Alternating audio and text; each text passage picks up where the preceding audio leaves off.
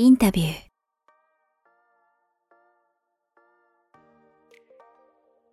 皆さんこんにちは。キクタスディレクターの中江です。本日は月末ライブをお届けします。えー早川さん、マナさんよろしくお願いします。よろしくお願いします。えーこの月末ライブでは、えーインタビューへご連絡いただいた Q&A と、えーフリートークをお届けしています。えーライブ配信なので質問などありましたらチャット欄に書いていただけると番組内でお答えいたします。えー本番組は配信後にアーカイブを YouTube と Podcast で、えー配信していきます。えーあと皆様 YouTube のチャンネル登録と Podcast のフォローよろしくお願いいたします。お願いします。お願いします。ということで、えー今回2回目の月末ライブですが、えーそうですね最初は早川さんどうですか？ライブ配信やってみて。大丈夫ですか？中井さん、いつまでもフリートークがぎこちないですけど。い、かしないですか？ちょっと。でもなぜかちょっと半笑いだったんですけど、なぜ半笑いだったんですかね、中井さなんかあれですよね。ん。はい、ちょっと動揺しちゃってますけど、あの、はい。はい助けてくまあだどさい。うどうですかと言われてもあれなんですけど、まあ、ただね、一つ気になるのは、これ、えっ、と、ポッドキャストで聞いてる方は、できれば今回 YouTube 少しだけでも見ていただきたいんです。今日はですね、図らずも僕らバラバラのようでですね、えーちゃんと、えー来月に向けたですね、準備をしているんですね。これ皆さん気づく方いますでしょうか ?3 秒で答えてください。3、2、1って誰に言ってるのか分かりませんが、えー僕らの服装を見てください。えー僕は雪の白、えーマナさんは、えーサンタクロースの赤ですかね。えーそして中江さんは、えートナカイではなく、えーなんだこれ、えー、もみの木の緑ですか？すいません。すいません。後付け的な感じだったんですけど、ね、ちょうどバランスがいい感じでしたけど、えっ、と、何の質問でしたっけ？すいません。もうインタインタビュアーじゃないんで全然人の話聞いてないんですけど、すいません。あのあの YouTube ライブこう2回目ですけどいかがですか、はいっていうちょっとはい。というぐらいリラックスさせていただいてます。もう今が何なのか、はい、うまく持ってきましたが。うん、うまいですね。でマナさんはインタビューライブあ、まあ、今回 YouTube ライブですけどライブ配信って普段されるんですか、時々昔は Facebook ライブとかやって私の近況紹介みたいなのを喋ってたりはしましたけど、なんかこうやって、うん、あ一人語りみたいな。そうですそうです。えーこうやって複数人でやることはないので、それはそれですごく新鮮なんですけど、なんか若い方だと Facebook ライブというより、なんかインスタライブのイメージがあるんですけど、どどうなんですか？それか昔だったから Facebook なのかとか。でそのインスタライブって私的に怖いんですよ。で怖い何が怖いかっていうと、その、あの、なんか視聴者数とか出るわけですよね。うんうんうん。だからこう自分が入って例えば1とか2とかだったりしたら、うん。こうなんかこう気まずくなるというか抜けるタイミングもあ、それは視視聴者として。聴者としてもそうだしすごい気遣いですね。そう自分がやってたとしてもうん。なんかこう抜けられないんじゃないかとか知り合いも見るしそう。うん。だからちょっとなんかね気にしちゃう部分があるからインスタより Facebook とかの方があと YouTube の方が気が楽だったりはしますね。え、それどういうことですか？その Facebook ライブ僕やったことも見たこともないんでわかんないですけど、YouTube ライブも例えば今だったら見てる人の数とかわかるじゃないですか。うんえっと、インスタライブの場合はその参加、えっと、誰が見てるかまで全部わかっちゃうってことですかみんな。あはい誰々さんが入室しましたっていうの出るあしそうなんだ。うん基本的にフォローしているのが友達だから逆に気まずいみたいなうんそうか。で、退出したら退出したのも分かっちゃうんだ。そうそうそうあはいあでも退出したは分かんないけどなんとなく誰が退出したかは分かるから めんどくさいね。あ、んそういうことか。実際、こう、なんか Facebook といえばね、あの、やっぱり若い人はもうあんまりやらないとか、僕もなんかアカウント削除してからこの間必要になってちょっと困った、困ったんですけど、でもそんな一方でニュースも2人とも見てるかもしれないですけどね、こうメタバースというかメメタ、あメタバースに今後力入れて1兆円 ?1 兆ドルかな？今年だけで。超力入れてますけど、Facebook 自体は、マナさん世代はやっぱり全然使わない。そのライブとしては使うかもしれないし、一応アカウントは持ってるのかもしれないけど、どうですか、うんそうですねなんか印象的には Facebook はビジネスの色をすごい感じてああ、だよね。うんなんか友達同士でなんか近況報告をし合うというよりはその経営者の人とこう今私どういう活動をしてますよっていうのを発信するのに使ったりメッセンジャーでコミュニケーション取るのも経営者の方だったりとか。うん。えそういう意味では、マナさんもそのなんか、Facebook でちょっと自分のビジネス的なことを発信してたりは今もするんですか？しますします、時々。あ、そうなんだ。そっかそっかそっか。中井さんどうですか？あそうですね。僕、ちょうど先、あ、今月か。今月初めてインスタライブをやってきて、え？おで、やってきてってやいうか、ったの？やりました。あ、でも僕一人ではなくって、あのちょうどあ僕の仲間の子がこ今年からデザイナーとしてあへのー。独立してでそのその子の周りの人たちもあれ独立したんだ。でも何やってるの？みたいな感じであのその人が今何をやってるかわからない。っていうので、うん。そのインスタのフォロワーさんとか、まあ、近い人に向けて僕があのインタビュアーになってでその相手の方今年その独立した方に友達にあのインタビューするっていう。でインタビューすることで今そのデザイデザイナーの方があこういこういった思いで独立したんだねとかこれからどういったことをやっていこうややっていくんだねみたいな。それこそあの早川さんがよく言われている現在過去みたいな話をベースにあの話を聞いていくみたいな。そういうあのインスタインスタライブなんかプロフィールインタビューみたいな感じでそれをちょうどやってきましたね。そうそうそう。あだからおもしでも面白かったですよ。多分それが、多分その子の人望だと思うんですけど、あのトータル40人ぐらい1時間のライブですごいね。見られてて、はい。だから、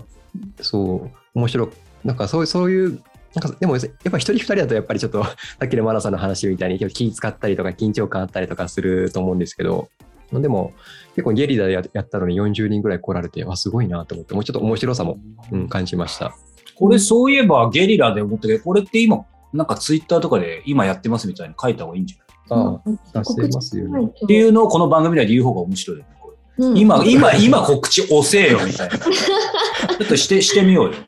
ちょっとそうですね。はい。中江さん、ふ誰かにトーク振りながら告知した方がいいんじゃないですか？大私それすご大い大変ですね。ちょちょっと今、あの画面見ながら、ちょちょっと待ってくださいね。あ、やばい、テンパってきた。えっと、あじゃあ僕が告知しますよ。僕が告知しますよ。じゃあ中江さん進めててください。ちょっと僕が告知するっていう。面白いじゃん。これあはいお願いします。そうですね。なん僕告知しながらあの答えられるかも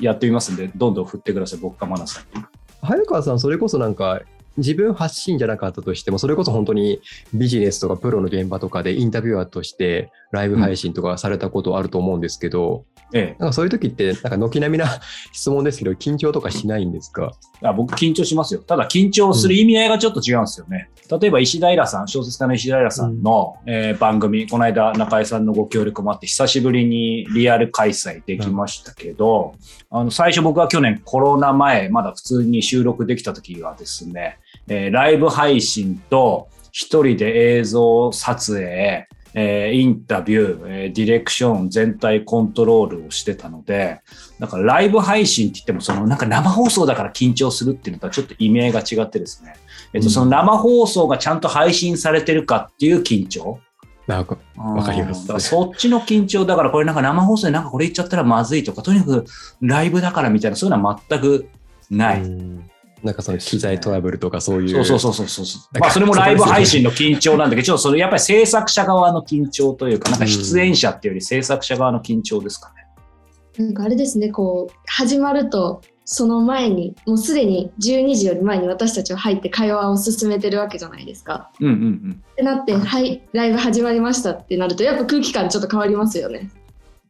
あ、そうだど誰がこの、この3人の空気感変わったってこと？え、なんとなく、なんかちょっと、ちょっとだけ緊張感ある。うん、あ、私が勝手に緊張してるだけかな？中井さんは？多分僕も緊張してますね。そしてね、僕も今、僕も今緊張してるんですけど、僕実はさっきまで緊張してなかったんですけど、なぜ今緊張してるかというとですね、ツイッターの宣伝、宣伝っていうか PR しようと思って、ツイッターの僕全然使わないんで、今アカウントをですね、エバーノートで探してるんですけど、なかなか見つからなくてちょっと緊張してます。それで、それで今ちょっと、それを言いながらみんなの話聞きながらちょっと番組回さないとって思って緊張してますけど、マルチタスクですね。はい、全然できてないんですけど、はい。じゃあもうこれあれですか？もう早速早川さんに届いた質問をもあ、もう来てますか？今はい。はい結構たくたくさん来てるので、ちょっとお願いします。はい、わかりました。じゃあ中井さん、僕が答えてる間にツイッターの方で告知をお願いします。はい。ログインできないんで。う よく意外と告知に貪欲みたいな、全然 SNS 使わないくせに、ここだけ貪欲。ちょっとお願いします。はい。はい、わかりました。じゃあ早速あの届いたご質問の方をはい読み上げていきますね。えっ、と、ペンネーム、カンドラの森の住人ゆりさんからのお便りです。はい。えー早川さん、お久しぶりです。人生を変える一冊の頃から聞かせていただいてます。あー古いですね。ありがとうございはます。お付き合いになりました。もうマナさん生まれる前からですね。違うか。うん、それはないでしょうそれは。ないか。はい。はい。と一人で勝手に考えにふけっております。えー早川さんの番組を聞くだけだった私もおかげさまで人生をアップデートして自分のポッドキャスト番組を始めるに至りました素晴らしい。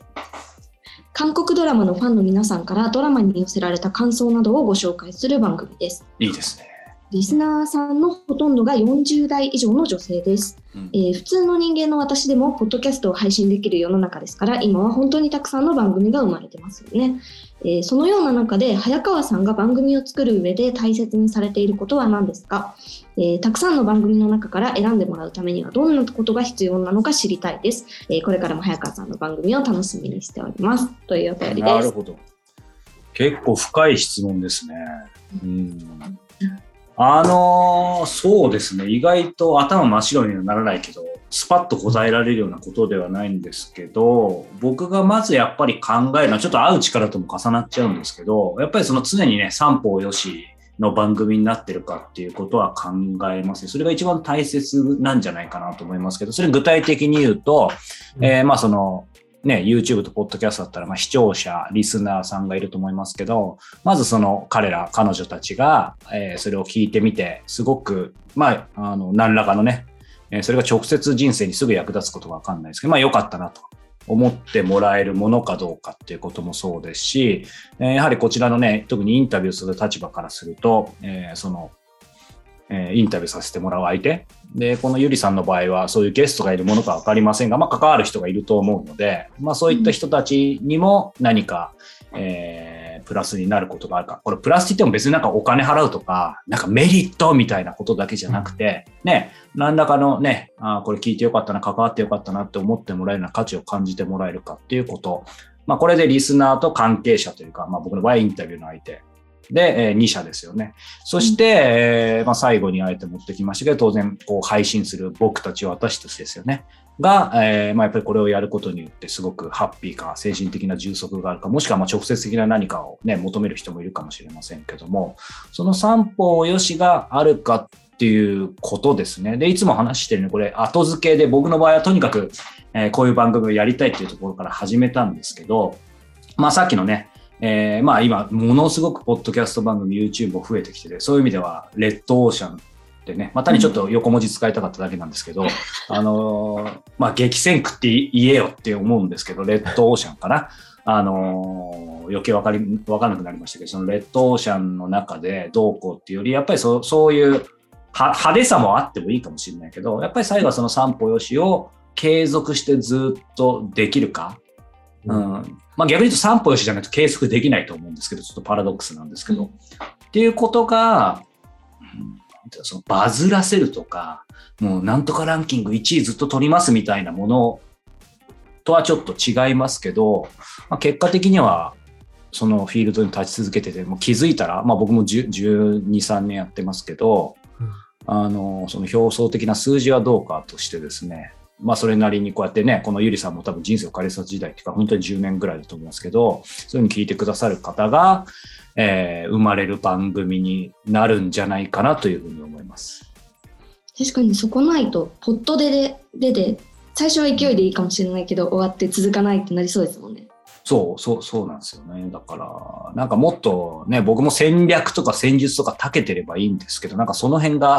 まあないので、戦略、戦術は継続みたいな、もうそこしかないですね。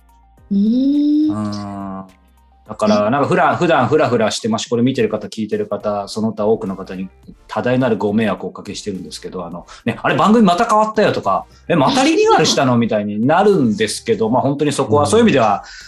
あの、すいません、ちょっとね、なかなか、あの、継続力、ここいつねえじゃんと思いきやですね、やっぱりそのインタビューを使って三歩よしのものをするっていう意味ではずっと、まあ自分なりに貫いてるつもり、まあちょっとね、多分な言い訳も含みますが、そこだけはやってるつもりなので、うん、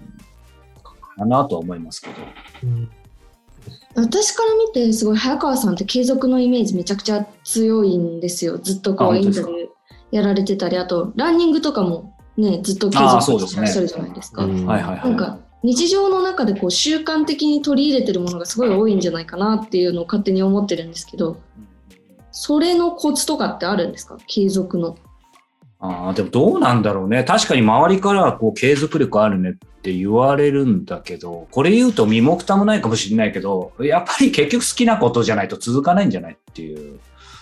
うん、だから、そのマナさんはそういうふうにあの、ね、か課題評価してくださってますけど、僕継続できてるものって、そのインタビュー、えーまあ、ランニング、まあ筋トレもできてるか、その辺ですよね。あとなんか、もう超きっちりもうこれのこれのこれみたいな継続ってわけじゃないんですよ。だってさっき言ったようにインタビューっていう大義としては、大きな志としては全くブレてないけど、その手法としてはもうコロコロ変わってるわけですよ。で、まあ、ランニングはそういう意味ではあんま、まあ、ランニングって、もうランニングをいろんななんかこんな踊りながらランニングとか、まあ、まあ、あんのかもしれないけど、基本ランニングはランニングでしょ。うん。だからあんまりいじりようない。けど、例えば筋トレでも、そのずーっと7、8年やってるけど、多分その、なんだろうな、えーいろんな方法に変わってし、ある時はパーソナルトレーナーの方に直接教えていただいたり、ある時は YouTube だったりとかで、だからその大枠はずれてないけど、細かいところは結構変わっていいというか、多分つ伝わりますかね、ちょっと抽象的ですけど。だから、例えば健康も超、ね、マニアだけど、例えば10年前に飲んでいたえーサプリとか、10年前に考えていた健康法と今、まあ、真逆はないと思うけど、全然違うし、例えば今だったらグルテンフリー、カゼインフリー、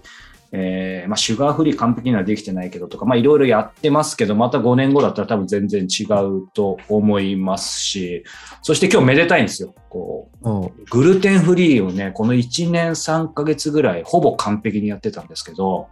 えーめでたくですね、えーグルテンフリー解禁しました。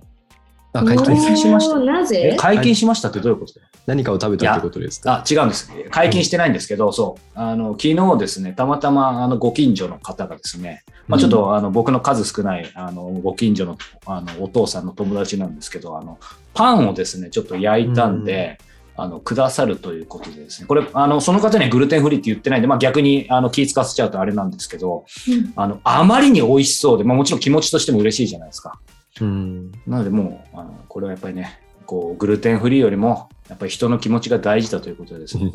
食べたらもうめちゃくちゃうまくてですね。で、えーただまあ正直今までもその、ほら、小麦粉って厳密度完全なフリーってかなり難しくて、その醤油とかも入ってるものがほとんどだし、そうですだからザ小麦粉みたいな、そういう意味ではだからパン、えーラーメン、うどんとかは今まで、まあそういう意味では1年以上食べてこなかったんですけど、よくますね。あ全然全然。なんか米粉とかいろいろ使い方あるから、あれなんですけど、まあでも、何ヶ月か前に、そう、これもたまたま、こう、どうしても、あの、その、うちの親とかとちょっと食事する機会があって、その、餃子をね、あの、食べるっていう。まあ、それも米粉の餃子もあるんだけど、ちょっと普通のもと思ったらすげえ具合悪くなって、うん。だからまあかなり、そう、今回どうかなと思ったんですけど、やっぱりね、あんまりぐちゃぐちゃ考えてもいけないんで、まあありがたい気持ちでいただいたら、まあおかげさまで、なんかちょっと鼻むずむずするか、かなぐらいはあったんですけど、あのー大丈夫でっていうことで、ちょっと話がどんどんおかしな方向来ましたけど、まあだからなんだろうな。で、別に、別にでも、じゃあ解禁しましたって言って、明日から別にやめるわ、あの、も元に戻すわけじゃないので、うんだからなんかいろいろバッファーいろんな意味で今トータルうまくまとめると。大枠はずらさないけど、その手法も変わってもいいし、たまにもちろん崩してもいいみたいな。で、うん終わるもんは終わるし、続くもんは続くぐらいの気持ちでいると意外と続くのかなと。まあ、英語の勉強もそうですよね。うん。だから僕はちょっと継続が長けてるか分かりませんが、まあ、あと会社はもう始めちゃったんで辞められないので、会社員は辞めましたけど、自分の会社は辞められないっていう、なんかそんな感じですかね。うん。がっつりやりすぎないのがいいですかね。うん。てか続か、無理だもん、無理だよ。うんだから、ストイックってほら、なんか、俺よく言われるけど、好きでやってるから全くストイックなくて、多分そういう意味ではマナさんもさ、わかんない。なんか他の人に、あ、マナちゃんストイックだねみたいに言われることない？ああ、なんか意識高い系だねって、そうああ。いわゆる。でも、でも別に死ぬ気で自分になんか無知打ってやってるわけじゃないでしょ？全く楽しいんでしょ？楽しいことしかやってないんで、全然辛くないですね。そうだよね。だからそこはあるんじゃないかなと思うけど。うん。中井さんはなんかあるんですか？継続されてることとか。あそうですね。もう僕は聞くこと、あのそそれこそポッドキャストがすごい好きで2000何年だろう？10年11年とか、まあ、そそれこそ10年ぐらい前から、あの白黒の iPod で聞き始めてびっくりした。白黒のテレビかと思った。いつの時代ですか あのあ昔もモロあのモノクロだったじゃないですか。iPod ってなんかもうああのぐらいからずっと聞いてて、であのあ あそっかわかんない。あそっか。えっとそうだからそれを聞くこともそうですし、うんですね。ああとちょっとこ今回せっかくなのであのご質問いただいたこのカンドラの森の住人のゆりさんについてちょっとちょっと補足したいことがあってあの、はい。ここのゆりさんポッドキャスト番組けずっとけここ何年ですかね？3、4年ぐらい続けられてると思うんですけども、それも僕一リスナーとして聞いてるんですよ。で、最初の頃は韓国のそのある俳優さんとかにフォーカスしながらやっていたんですけど、今ちょっとその間口を広げながら、いろんなことをやりながら、あの、周りとかも巻き込んであの番組に継続されている方なので、ちょっとあの早川さんさっきのお話と思った、あの、つながつなげて思ったのが、あの、ポッドキャストあのやることはやや続けてるんですけど、番組とするとちょっと形は変わってるんですよね、ゆりさんの番組も。でも根本的にはなんかその韓国ドラマだとかそういった自分がこれだって思うことを基準に規定に置きながら番組継続されているのでだからゆりさんの番組を続いているのもそれが一個の、うん、ポイントなのかなってちょっと早川さんの話聞きながら思いましたっていうのをちょっと言いたかったっていうのですね。であとは僕自身はそうですね聞く聞くことが一番継続していて、うん、そうですねあとはなんだろうな。あー。でもそうですね。あとは結構新しいもの好きなので何か、なんだろうな。例えば行ったことあるお店と行ったことないお店だったらなんか知らないお店に行ったことないお店に行ってみようみたいな。なんかそこずっと続けている感じがします。うん。うん。ちょっとそれも抽象度高いかもしれないですですけど、言い方とすると。新規開拓をしてるってことですかね。なんかそうですね、仮にどんなに美味しいお店とかでも、なんか2回目同じところに行こうっていうの、うんなんか2回目にまた何か食べに行こうとかってなると、その新しいお店をちょっと覗いてみたくなるというか、うん、なんかそれで今もあ選択肢があると必ず新しいものを選ぶよね、飲食店。ああそうですね。なんかやったことないから食べたことないからみたいな感じで。それが僕の中で面白いことです。はい。なんか継続してもそこ飽きこないですよね。面白い。あそうそう、そういう継続だったら、はい、常に新しいから。うん。だから、まあ、ちょっと広く浅くはなりがちなんですけど、でもそれは僕は好きなので、それが。うん。だから、まあ、これはこれでいいのかなって。うん。いやありがとうございます皆さんあの質問答えていただいてはい。そしてゆりさんもご質問ありがとうございました、ありがとうございます。ありがとうございます。よしじゃあ続いての質問に行きますはい。えーっとペンネーム、えー、誠さん30代男性の方ですうんえーインタビューのリニューアルおめでとうございます。えー、菊間が時代に早川さんのことを知り、以来いろんな方のインタビューが毎回の楽しみです。えー毎回大ボリュームなので、一度に全てを聞くことができず、少しずつ隙間時間に視聴しています。えー質問です。早川さんは普段インタビューをされる時間はどれぐらいかかっていますか、えー相手の方から深いお話を聞くにはある程度長い時間が必要なのかなと思いました。ということです。インタビューをされる時間っていうのは、要はそのインタビューの所要時間ってことかな？うん。その、その、話すというか、聞く。そうですね。まあもちろんね、あの制約が当然あるので、ですけど、基本、そのアポ取らせていただくときも90分前後っていうのが一つの指標になっていますね。うん。で、ただ、そのなんだろう、今、ね、最後の方にあったように、本当に深い話を聞くっていう意味では正直、えー全然足りないです。そして僕の腕で、腕がまだまだなのもあると思いますけど、やっぱ90分では短いかなっていうふうに、うん、思います。ようやく、ね、リス普通にやってたらようやくほぐれてきた頃かなっていうふうに思うので、ただまあその制約の中でどこまで引き出せるかっていうのはまあ一応プロだと思うので、そこは常に戦ってますけど、今の話を聞いてて思い出したのが、うん。ちょうどね、インタビュー配信されてるんで、これリンク、あの中井さん後でよかったらうん貼っといてほしいですけど、この話とかこつけはい。て。あのー哲学者のね、東博樹さんに、えーこの夏か春かお話伺った時に、東さんもあの言論っていうですね、えー有料の、えーこうトーク番組のプラットフォームをお持ちなんですけど、もともとその、まあ、東さん自体がその哲学とか思想とか、まあ、いろんなことをね、こう、各界のいろんな方ともうずっとな長く話す番組っていうか、もともと、あれか、えー、どちらかというと番組であり、その、リアルの場でそういうトークセッションみたいなやられることもずっとされてるんですけど、彼がそのインタビューの中でもおっしゃってたと思いますし、彼の本の中でも、えー、言論戦記か、えー、おっしゃってると思いますけど、やっぱりまさにそれをおっしゃっててですね、やっぱりこう、なんか本当に3時間とか、そのくらいやって、ようやくそこから温まってきてたから、なんかそこでこう終えちゃうのは、その確かにその相手とかね、こっちの主催者側の問題であって、あの、そのトークを聞く人からすると、その、なんて言うんでしょう、それが、やっぱりもっとクオリティ上げるんだったら、無制限とかでもいいんじゃないかみたいなことをね、ちょっとニュアンス若干違うかもしれないですけど、大枠ではその東さんがおっしゃってて、それ以来その言論カフェか、えー、は基本的にその無制限なんですよ、時間が。いや、だからそれはまあそのね、気持ちはその主催者側としては言っても、いや、すごいなと僕はそこまでこの間インタビューでは伺えなかったんですけど、相手との信頼関係とかね。あと逆にそれをやった時に当初はリアルでやってたので、そのお客さんがいくら無制限とは逆に無制限することによってなんか終電で帰れねえだろうみたいな逆にそういうふうに言う方もいたりして、まあ、いろんなハレーションはあったんですけど、今はまあそれが逆にね、やっぱりなかなか他のメディアはそんなことができないから、うん、その辺おっしゃってたので、いやでも本当そうだなと思ったし、なんかそこまで完全にできなくても、今日のこの YouTube ライブもそうですし、ポッドキャストもそうですけど、僕らのこのマイクロメディアというかね、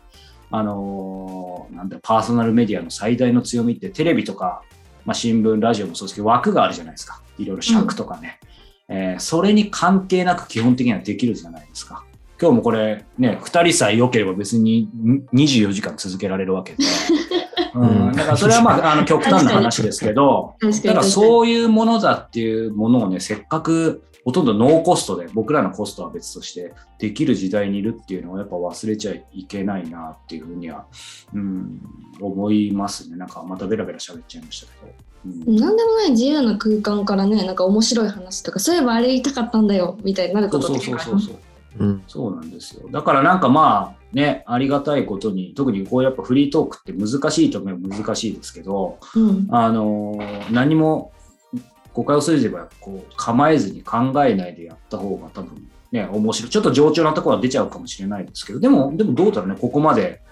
割と意外となんか無計画でやってるからテンポはいいと感じてるのは僕だけかもしれませんけど、どうですか 私はちょっと不安不安ですけど、不安ですか、はい、この辺はちょっとみんなみんなずずれてますけど、まあ、まあ、そうそう。まあでもね、あの、振りとかこんなもんかなと思ってますけど。うん。もうちょっとラフに気楽にな感じでいいんですかね、こう形式ばらなくても。うん、まあ形式ばって面白いものができればいいと思うんですけど、なんか僕の場合は、うん、みたいな。まあ、インタビューの場合はね、もうちょいかっちりしてますけど、それでもどっかでこう、なんかファジーな部分、なんか遊びの部分みたいのを、まあ、特に僕もこう見えても真面目ですから、こう見えてどう見えてるかわかんないですけど、なんかそこは意図的にこう、壊すようにこれでも十数年で崩してきた方です。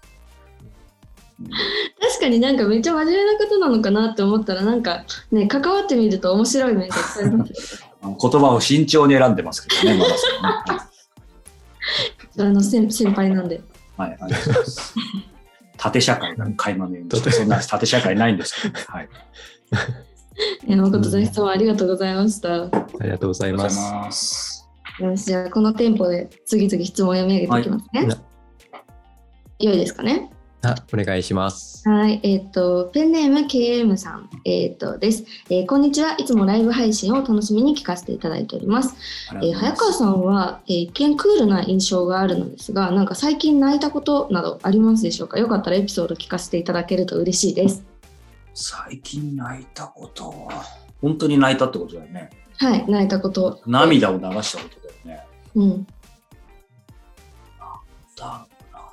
いや、多分ね、あったんだけど、大したことじゃないと思うんだね。いや、俺、涙もろいんで。あ、そうなんですか？うん。いや、ただなんか普通、普通に泣くっていう感じだけど、いや、つまり単純になんかほら映画とかさ、本とかでさ、あ、あるわ。また、またディスら、ディスられるって言ったら怒られるな、その作品に。あの、まあ、結論書いてですね、ドラえもんの、あの、スタンドバイミーって映画があるんですけど、スタンドバイミー1と2があってですね、なんか聞いたことある？二人とも名前ぐらい。名前は？うん。うん、え、見た？君、まさか。え、あの、おばあちゃんの話ですか？そうそうそうそう。見た？あ、僕あれ、そうです。僕も多分あれ泣ける映画だと思ってるので、見た？見たと思いますよ。あの、リアル、ちょっとリアルっぽいやつですよね。3D リアルっぽい感じというか、かな CG なんですかねそうそうそうそう CG、か。リアルっぽいっつってちょっとみんな語弊がある 怖いだろ。うんリアルドラえジャイアンとかのび太はまあ誰かいるかもしれないけど、ちょっとドラえもんリアル怖いだろ。い すいません、間違えました。あや、そうそうなんですよ。僕、なんか、あまあまあ、ぶっちゃけるほどの話でもないんですけど、あのずっとですね、ドラえもんそんなウォッチしてないんですけど、昔からドラえもんのおばあちゃんに弱くてですね。マナさんわかる？全然わかんない？えっと、なんとなくわかります。あの、こ告知？広告みたいなのは見たことあります。あちょっとムービーで。あの、昔のドラえもん世代だったので、よく、あの、かタイムマシンで過去に戻って、もう死んじゃったおばあちゃんにね、こう、なんか、のびちゃんみたいに言ってもらって、なんか、あの、その小学校ののび太が慰めてもらうみたいな、いい、いい話があって。で、なんか、それが埋め込まれてんのかわかんないんだけど、あ、あと、あれなのかな？なんか、僕、あの、私事ですけど、おばあちゃんが、父方のおばあちゃんはもう3、3、4歳ぐらいの時に亡くなって、で、えっ、と、母方のおばあちゃんは、あの、割と長生きしてくれたし、もちろん大好きだったんだけど、結構、いわゆるおばあちゃんっていう結構キビキビした、こう、厳しい人で。だからなんかうんおばあちゃんみたいにいわゆる甘えるような感じではなかったの。うんだからなんかあのドラえもん出てくるおばあちゃんってもう典型的なおばあちゃんっていう感じで、そうそう優しい、もう全てを無条件で。だからなんかそういうのもあってのかわかんないけど、昔から結構ジーンときて。で、そう、今回、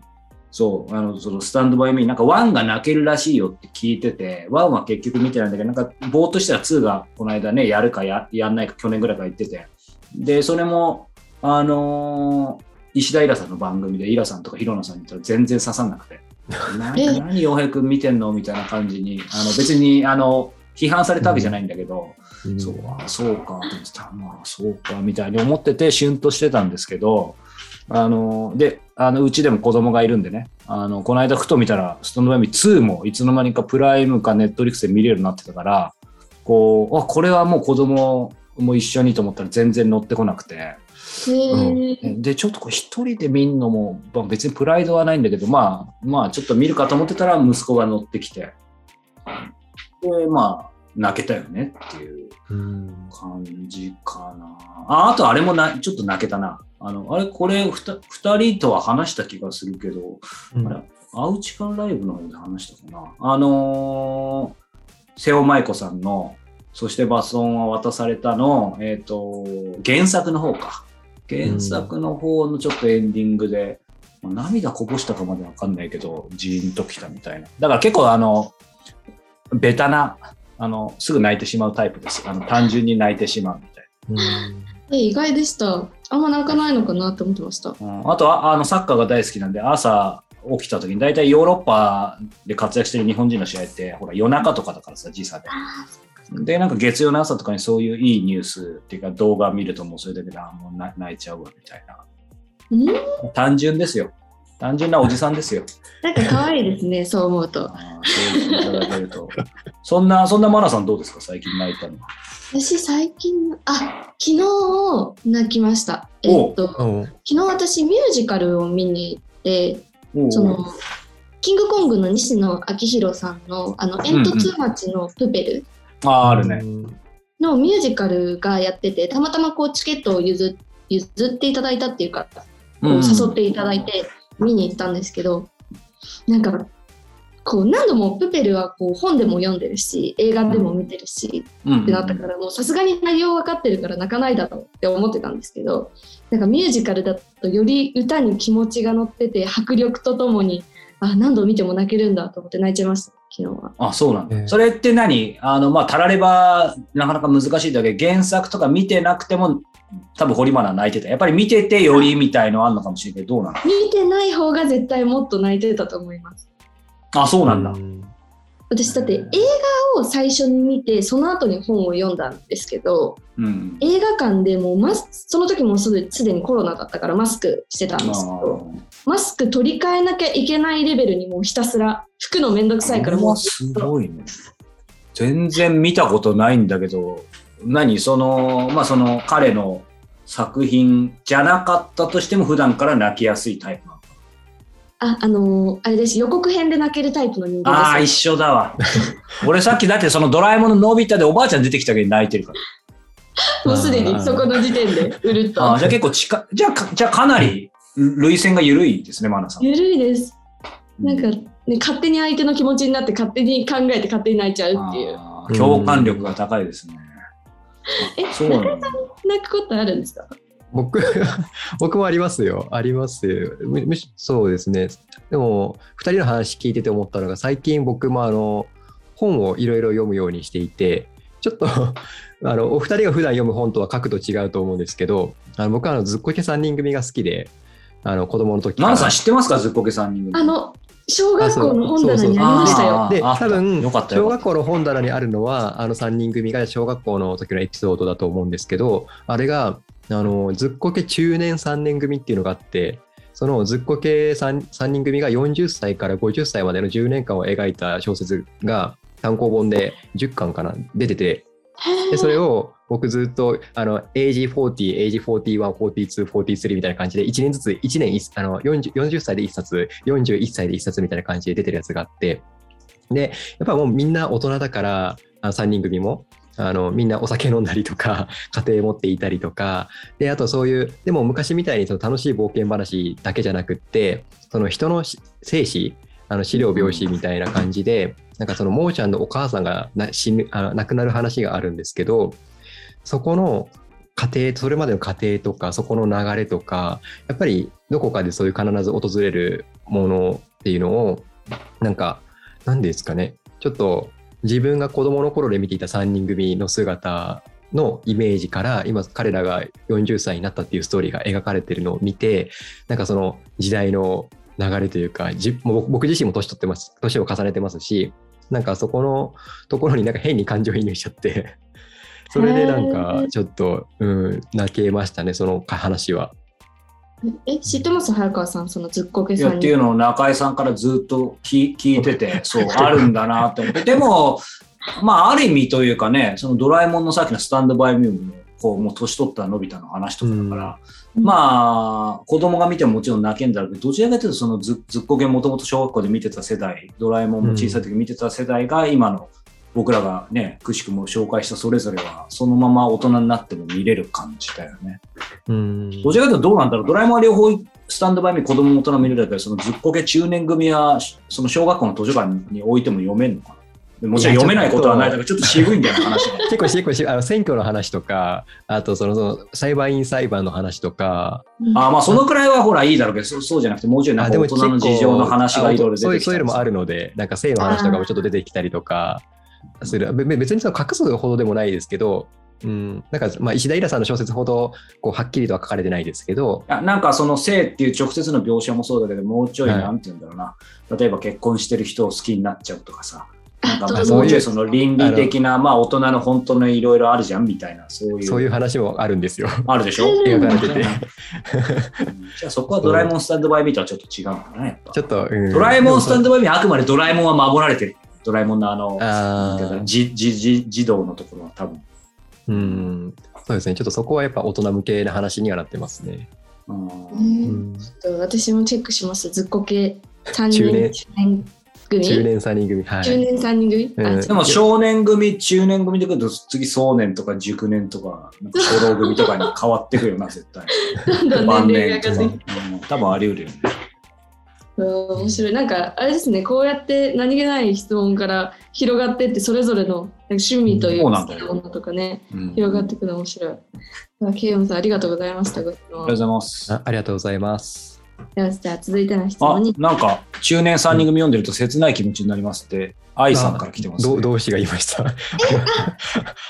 ありがとうございます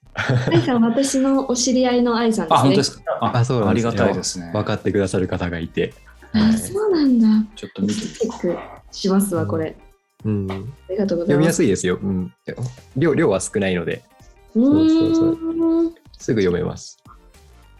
よし、では続いての質問です。えー、ゆかこさん、40代女性の方です。えー、Spotify で、えー、ミュージックプラスドックバージョンで視聴しています。おありがとうございます、えー。ラジオ感覚で聴けて面白いですね、えー。洋楽だけでなく邦楽もあったり、早川さんの選曲やその理由を聞けるのが楽しみの一つです。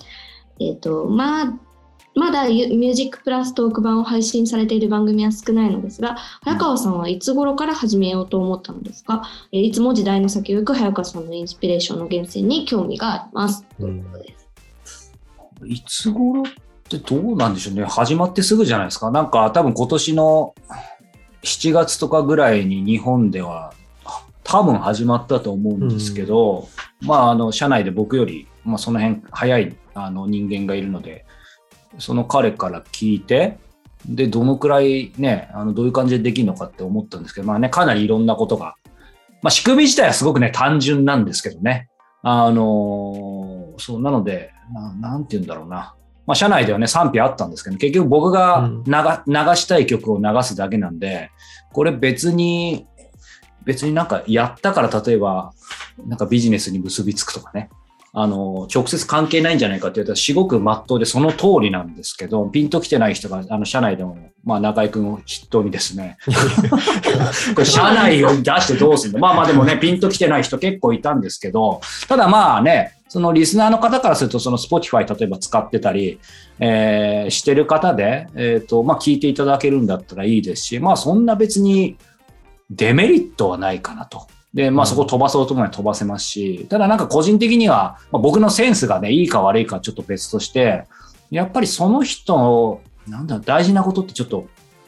まあそんなビジネスパーソンでもないし、商売も上手じゃないんで、ちょっと説得力ないかもしれないですけど、少なくとも僕がこう誰かに惹かれる時とか、この人センスいいなとか、この人素敵だなとか、思うのって、例えばなんかすごいビ、すごいビジネスモデル持ってるなとかそういう話じゃなくて、やっぱり細部に宿る、その人がほんのちょっと、例えば普段の、なんだろう、まあ僕もね、あの、僭越ながらエッセイとか書いてますけど、そういうところに出てくる、ちょっとした、こう、まあなんだろうな、書きか、文章に現れる、なんか文章使い方だったり、その人が普段本当にさらっと現れる、えー、日常の何か習慣だったり、まあなんか、要は、大きいものじゃなくてね、本当に些細なものの中にその人らしさって出るので、まあ良くも悪くもね。うん、うん、なのでな、なんて言うんだろうな。まあ、僕は単純にずっとやっぱりラジオが好きだったんで、自分でいつか音楽かけられたらいいなみたいなものがあったので、あとまあ単純に自分がすごく、やっぱりずっと好きな曲をね、そのまま番組の世界観と、基本的には僕はイコールなので、出したいものと普段聴いてるものがインプットとアウトプットが。なので、あの、まあ、曲も出せるんだったら、まあ、これ以上いいことないんじゃないかなということで、まあ、今も出してるっていうね、まあ、ちょっと、あの、中江くんの、まだ、あの、賛同を得てないんですけど、いきなり仲間割れみたいな。そして編集してるの中江さんみたいな。まあ、嘘ですけど、はいはいはいはい。そうそう。だからなんか、はいあの、こうやってね、ちょっとでも、あのーこの間別の声もありましたし、やっぱりそういうので聞いてて自分でね、始められるっていう方の声も聞いたし、うんなんか、うん、いいんじゃないかなと思いますけど。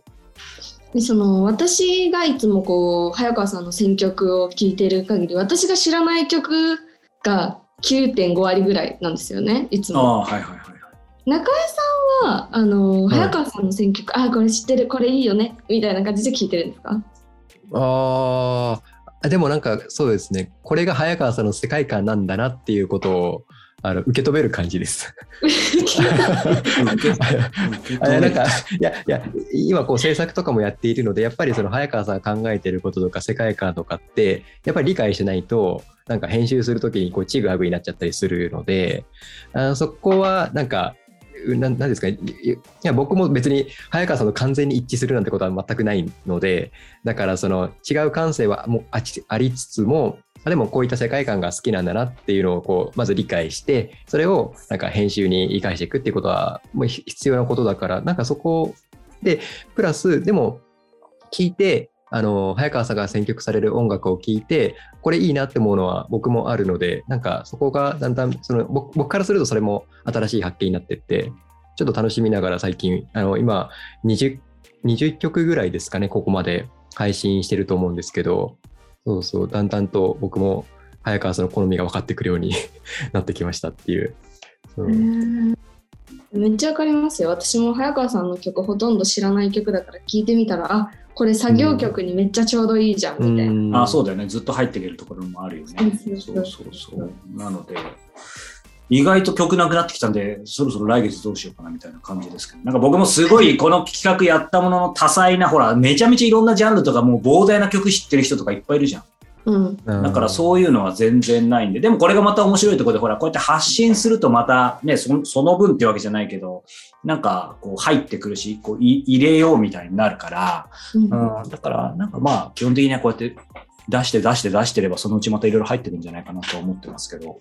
もしかしたら私があの現代のあのウェイウェイの曲をリクエストすることがあるかもしれません。ああ、ぜひぜひ、そういうこともあって面白いと思いうまんす。現代って俺古代みたいじゃねえか。いきなり、いきなり突っ込んだみたいな。だって冗談です年代がわからないの。まあね、まあそうですね。はい、すいませんでした失礼。いたしました。でそこれからもあのラジオ版も YouTube 版もどっちも楽しんでいただければと思います。ありがとうございます。ご質問あ、あ中井さんがちょうど、そうか、今 YouTube ライブに、うんえー僕の選曲一覧はこちらですね、Spotify ですけど、プレイリストをね、作成しましたので、うん。これもまたこの YouTube と Podcast のアーカイブとか今後のに載せといてもいいかもしれないですね。あそうですね。はい。はい。よかったらどうぞ。ありがとうございます。では、これ最後の質問になりますね、うんはい一般的に、えーペンネーム MH さんからのご質問です。えー早川さん、こんにちは、えー突然ですが、僕は人間関係を築くのが少し苦手です。えー普段早川さん、いろんな人と関わっていますが、いろいろな人と細く長く関係を続けるコツなどはありますでしょうか？細く長くですか？細く長く、うん太く長く？あ、じゃあ太く長く。そうか。いや、細く長くの方がいいのか。そうか。うん、これ、ちょっといきなり無茶ぶりですけど、え中井さんどうですか？僕そこがすごい苦手でむしろそのそこを学びたいがゆえに会う力のなんか会う力学んだと言っても過言ではないぐらいあの会う力の中に縁を紡ぐ力って書いて縁暴力っていうのがあるじゃないですか。だからそこがなんて言うんですかね。うん。早川さん自身なんかこう人見知りするだとかうん。なんかネクラ症出身だとか普段おっしゃってますけど、でもコアなところではちゃんと人とつながってるイメージがあるのでなんかそこのバランスの取り方とかどうされてるのかなっていうのをちょっと学びたいなと思って、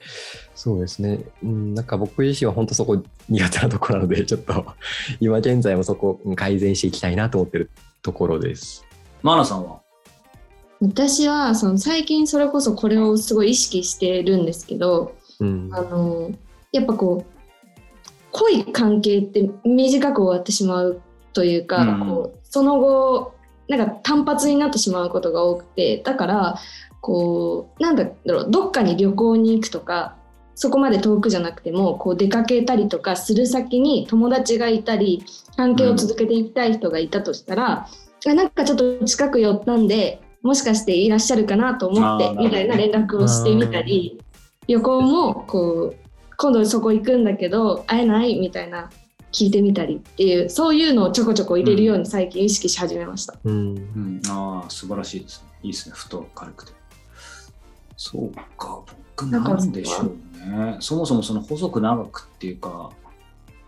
うーんなんかあんまり、また身も蓋もない系でいいですかね。あしかも会う力とかこの遠暴力って言ってながら、ちょっと、まあ矛盾はしないと思うんですが、あんまり人間関係を築いてないっていうのがあるかもしれないです。うん気づこうとしないというか、なんか、今日の冒頭でも何の話か忘れちゃいましたけど、やっぱりなんか無理くりやるものって続かないと思うので、あの、全然ね、あの、マナさんのそのフットワークもいいと思うし、僕もそういうふうにやることありますけど、なんかぶっちゃけ何やっても、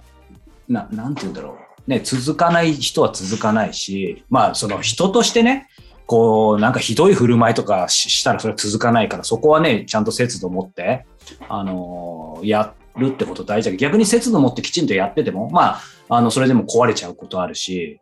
まあ、それもね、あの、僕はそのつもりでも結局節度持ててなかったっていうのもあるかもしれないんですけど、だからなんかあんまり昔から、なんだろうな。今この質問いただいた方は逆にすごく優しい感じの方でギラギラとか全然ないと思うんですけど、やっぱりなんか人脈とかっていう言葉はすごく嫌いで違和感があってですね。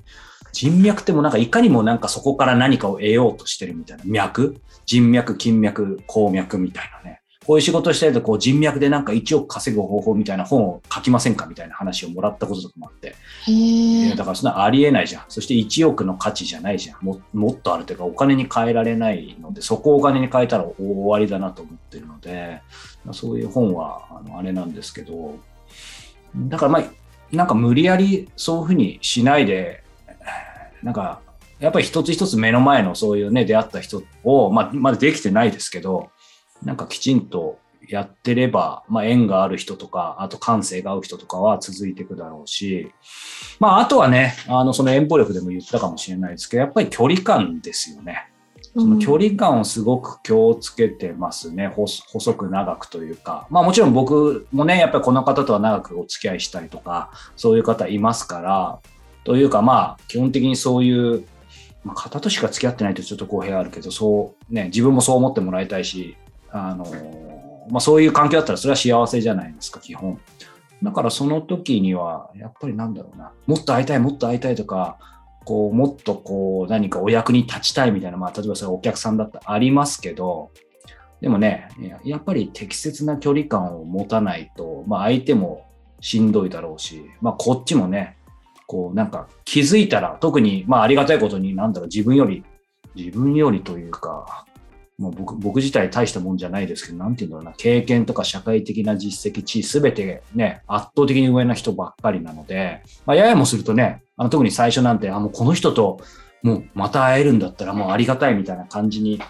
なっちゃいますけど、あんまり距離詰めすぎると、もちろん相手が暑苦しいっていうのもあるだろうし、なんか冷静な目がなくなってただのファンになっちゃうと、あの、やっぱ重いじゃないですか。まあ、恋愛もひょっとしたらそうかもしれないですけど、そう、だからつかず離れずって言葉もあるけど、押したら引くとかもあるかもしれないけど、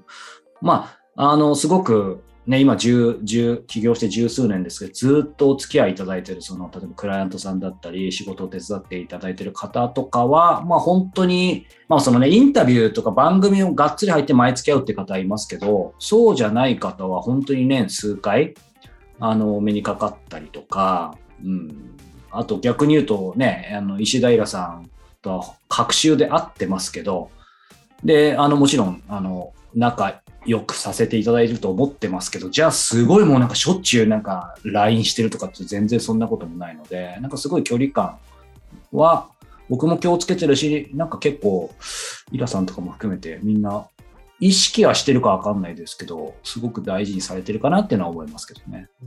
うん関わりたい人と自然体で関わりそれに距離感とかそういう部分もこうちゃんと節度を持ってそうそう。だからそれにあんまりエネルギーと時間使うんだったら、僕の場合はですけど、うんさっさと、まあ遅まきながらこの40代になってようやくですけど、やっぱりなんか全然できてないけど、なんか人格を磨くとか、うんなんかもちろんそのインタビューでいいインタビューをこう心がけるとか、面白いものを作るとか、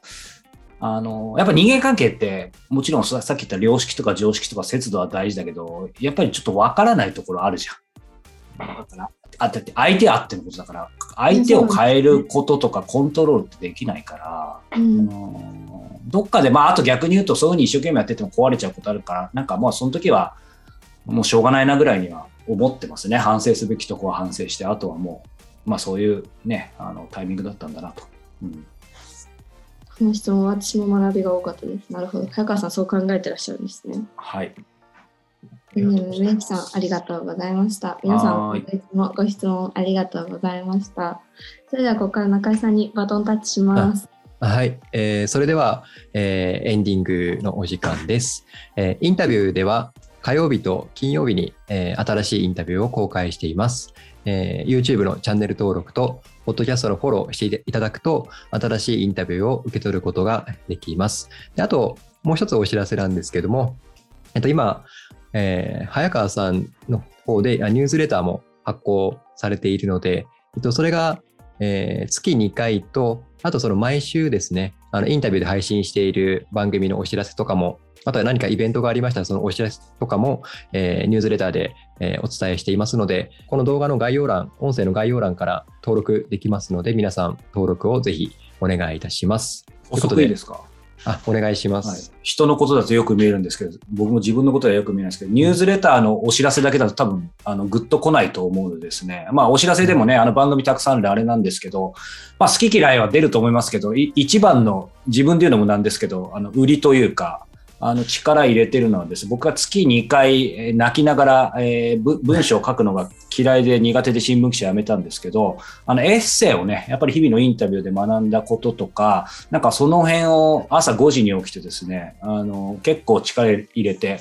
えー月2回書いてますので、多分そこが、えーただのお知らせではないと思うので、そこを、まあ、やっぱり読んでいただけたら嬉しいなというふうに、うん。思いますので、その辺を、すいません、このまま社内会議ですけど、中井さん、あの、今後、えーまあ、エッセイが読めるという、そこを、えーこの告知もそうですし、あの、記載の方も今後、あの、各媒体でお願いできますでしょうか。承知いたしましたち。ょっと、ちょっと社内ミーティング。私めっちゃエッセイ好きです。あの、あ本当？ありがとうございよ。この間の理想の休日のやつも。ああ、そ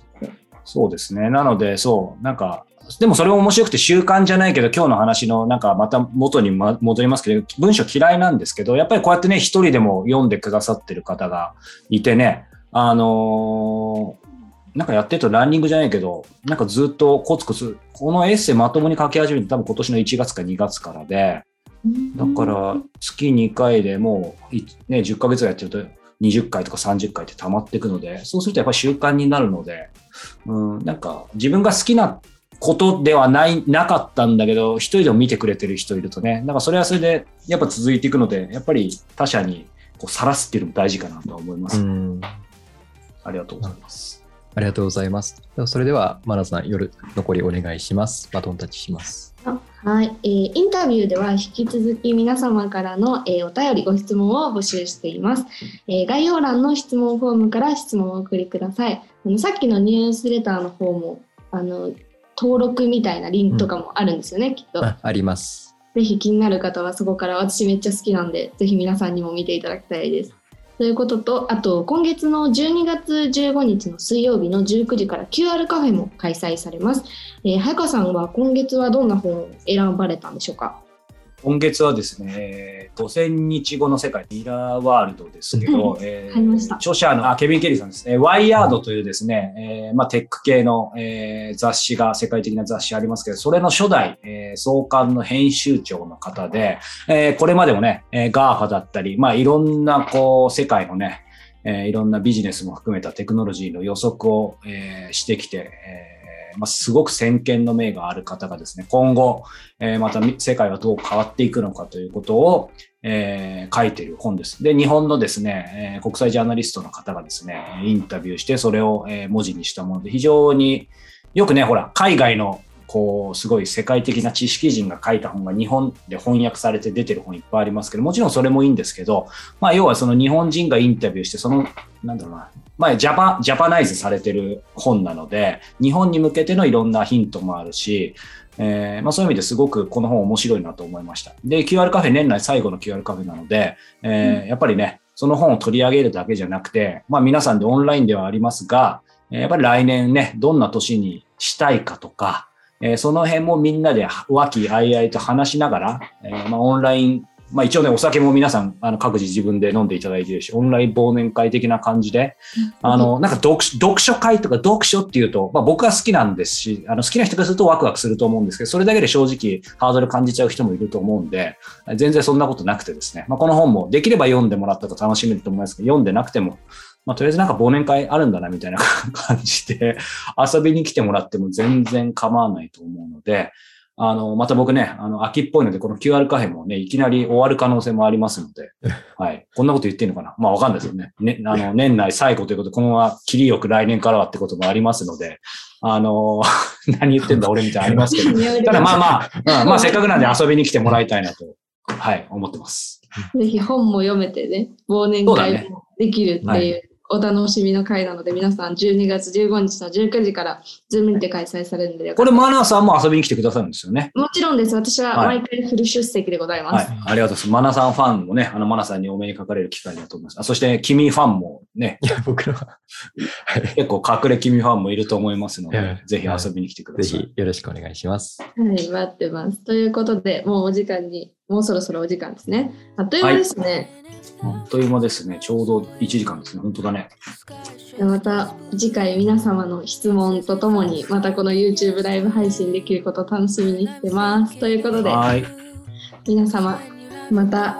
多めにをかかれますことを楽しみにしております。はい。それでは良い一日を引き続き。